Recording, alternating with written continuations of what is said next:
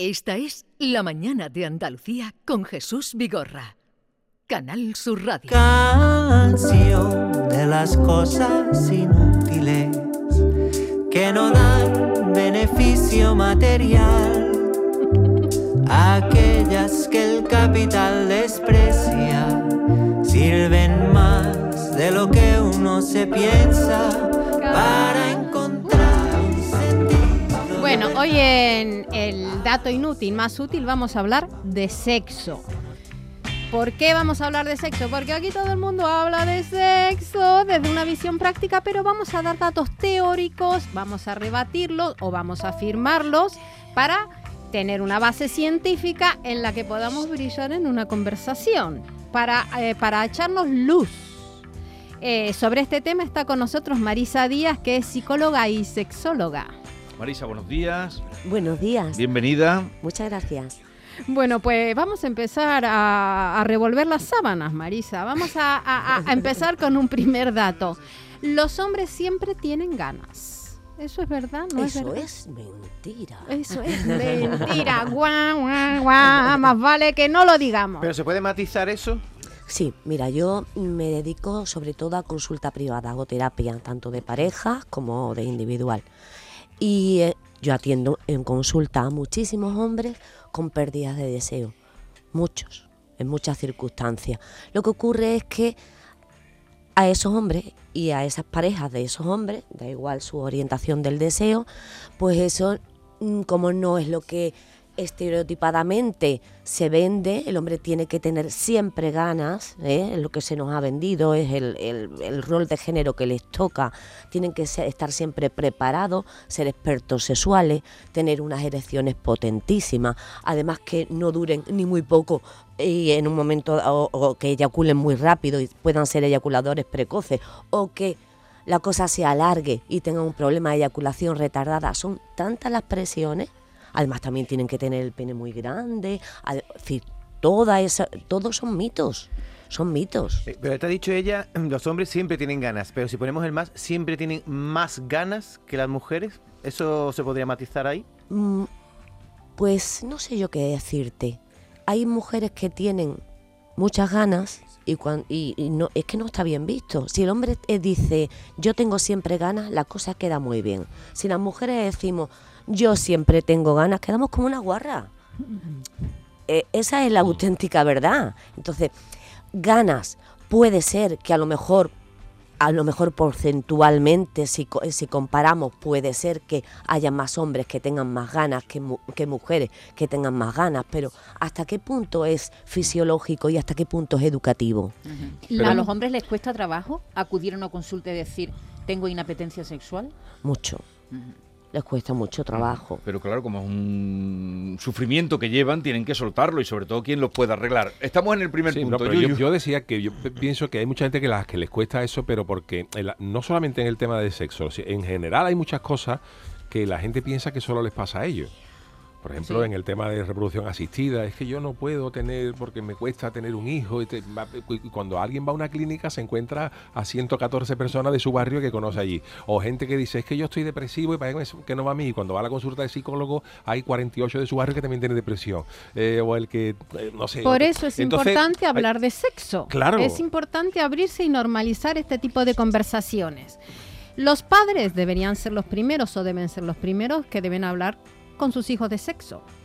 Claro que sí, es lo correcto, porque hay una educación mm, eh, corporal, afectiva, sexual, es decir, es una educación como muy básica. Desde que eh, enseñas al niño o a la niña a ducharse, ya se está trabajando con su propio cuerpo.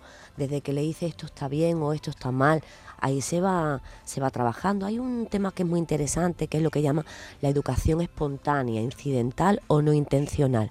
Ese tipo de educación no va con unos objetivos, unos contenidos y unas actividades programadas, sino que se transmite muy sutilmente y sobre todo en la infancia y en la primera parte Mm. de, de la, de la pubertad, ¿no? Y ahí se transmite lo que son los valores, lo que es correcto, lo que no lo es, lo que es educado, lo que es chabacano, lo que es elegante. Y el tema sexual tiene mucho que ver ahí, con quién te relacionas, con quién no tienes que relacionarte, qué debes desear, qué no debes desear. ¿Se Pero- normaliza o no? Los padres, podríamos decir, los padres no están educados, porque si no, eso se daría de manera natural. Cada vez en mayor medida y por fortuna los padres y las madres están un poquito más educados, cada vez se habla más de sexo. Ujú. Es cierto que todavía nos queda mucho, pero si nos ponemos a compararlo con hace mm, 40 años, mm, Vamos oye, bien. Hem- hemos avanzado mucho. Pero es verdad. Marisa, que normalmente las preguntas de sexo se las hacemos a nuestros amigos. Sí, generalmente sí. Eh, y ahora ya a internet. Eh, Claro, ahí, Y- y ya entonces por viene ahí, por ahí podemos decir que las peli porno no demuestran la realidad y están destinadas a satisfacer las fantasías sexuales mayormente masculinas. Yo no sé cuántas mujeres nos identificamos con eh, la- las pelis porno. Claro, eh, generalmente las pelis porno es una, una industria que sobre todo económica y, y quien los clientes f- fundamentales de esa industria son, son los hombres, ¿no? Fíjate el revuelo que ha causado el Satisfyer. Primero que se inventa, primer juguete que se inventa sin que sea para introducirse dentro. Es que aquí hay otro dato. El clítoris ha sido siempre ninguneado. Ahora hay toda una industria de juguetes dedicadas a satisfacer la- el clítoris, ese pequeño botoncito que tenemos las mujeres que no tiene, podemos decir, el clítoris no tiene otra función que el placer. ¿Cierto? Pero no es un pequeño botoncito.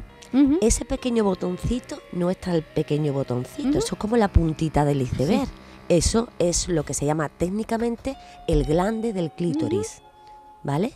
Entonces, eh, el, clítoris mucho más grande.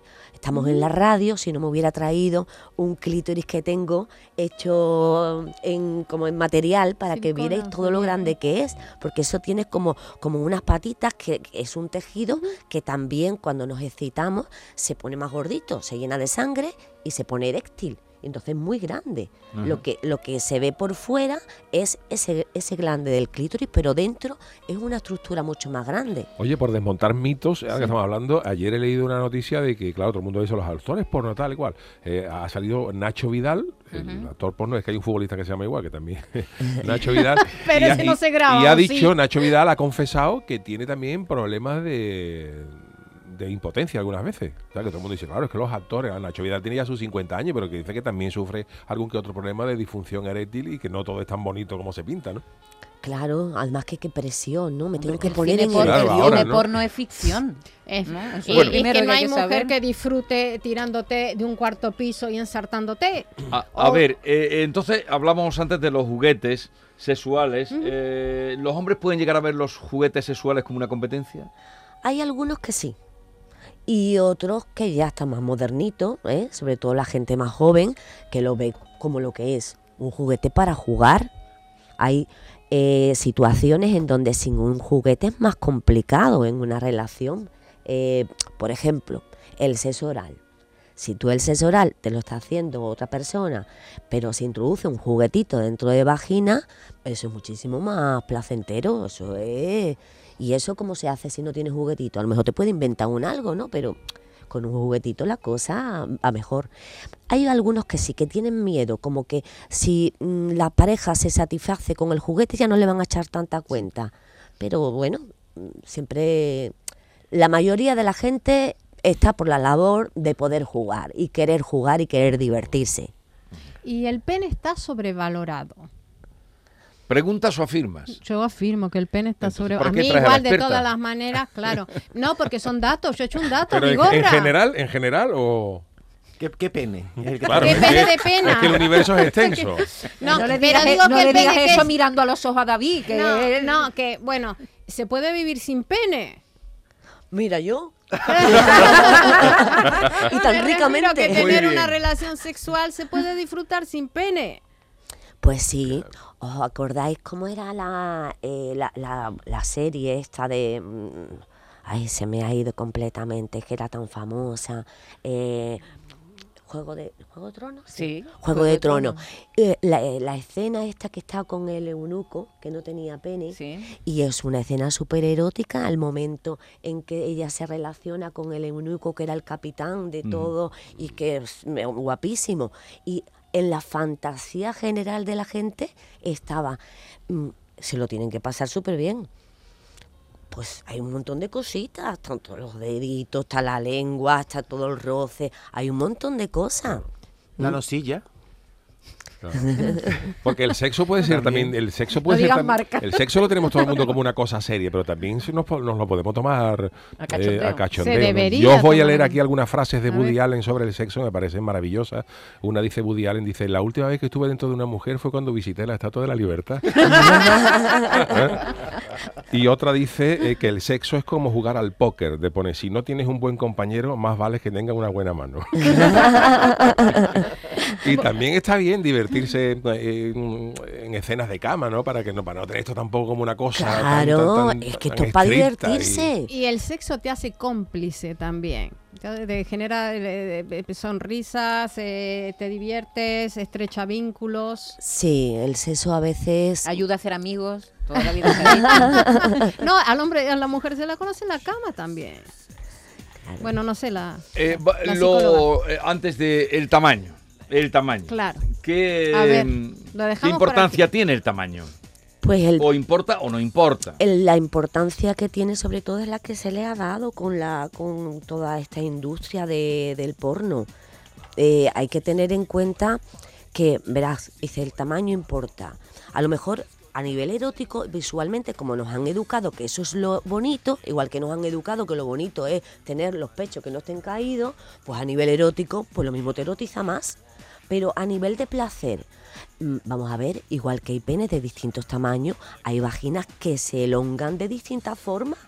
Es decir, no todas las... La, y también anos, ¿no? Es decir, que no vamos Pero a meter hay- hay solo... penes de una talla ya desmesurada que hace daño, ¿no? Eso. Claro que sí, eso hay algunos que hacen daño, cuestan trabajo ereccionar, no hay, y hay otros que son muy pequeños, pero mira también a nivel de porno hay toda una industria de gente que tiene micropenes y hace sus vídeos y tienen mucho éxito, ¿eh? lo que se escucha, Marisa, es mujeres que huyen de penes pequeños. Y dice, ese, uy, ese es picha chica, no sé qué, y se quitan de en medio. ¿El pene pequeño da menos placer? Verás, en realmente el, el placer hay un, el órgano sexual por excelencia es el cerebro. Entonces, si nosotros tenemos erotizado que un pene grande es lo que nos Lo más. pone, pues eso aquí está mm, metido en el chip. Luego, a la hora de la realidad, pues también hay mujeres que tienen problemas de vaginismo, problemas de dispareunia o problemas de dolor en la penetración o que su vagina no se expande igual. Por otra parte, la sensibilidad de la vagina está en el primer tercio, en lo que es la entrada. ¿Mm? La sensibilidad está en el primer tercio. El primer tercio. Ah, yo eso no lo nos- sabía, ¿ves? Nos colocamos Pues tampones para eso- y ninguna va pegando bote de gusto por la calle. eso traemos aquí a O sea, Pero bueno, también está la zona G, que se logra con la introducción del pene. Bueno, el, eh, lo que llaman el punto G, que está en la entrada, en la parte anterior, eh, esa está también en el primer tercio, no está al fondo. Nuestra vagina mide, cuando estamos relajadas, unos 6, 7 centímetros y está plegada sobre sí misma. No es, es una cavidad virtual, no es como el agujero de la nariz que todo el mundo lo ve. Tú te miras y no ves ningún agujerito, eso está plegadito. Y cuando nos excitamos, la vagina se elonga, se alarga hacia adentro, alcanzando unos 14, 15 centímetros, depende, dependiendo. ¿Y es cierto que el clítoris tiene eh, mil músculos? Bueno, sean mil terminaciones nerviosas, ¿no? pues probablemente tengan muchísimas terminaciones nerviosas. La verdad que no sé si son mil o, o mil doscientas o exactamente no Pero sabría sí, es decir. una multitud. Pero tiene una multitud porque, como ya he comentado, no es solamente ese botoncito, Sino sino, que por que, es una estructura mucho más grande y que en su parte interior se puede estimular también por vagina. En ese primer Fíjate que hasta 1994 no se hizo una fotografía en 3D del clítoris. ¿Cómo ha sido ninguneado en la historia? Y recién ahora es cuando la industria juguetera se dedica también a esa zona. Señal y cómo muchos países a lo primero que han ido a machacar es al clítoris. Por algo será también que por ignorancia o por poder que le puede dar a la mujer esa zona que es la única zona del cuerpo que no tiene otro fin que el placer. Porque el pene eh, larga los espermatozoides, eh, los testículos pues eh, los fabrica, bueno, eso tú lo sabes, pero el clítoris está ahí asomando Su la única cabecita. es dar placer. Su única función.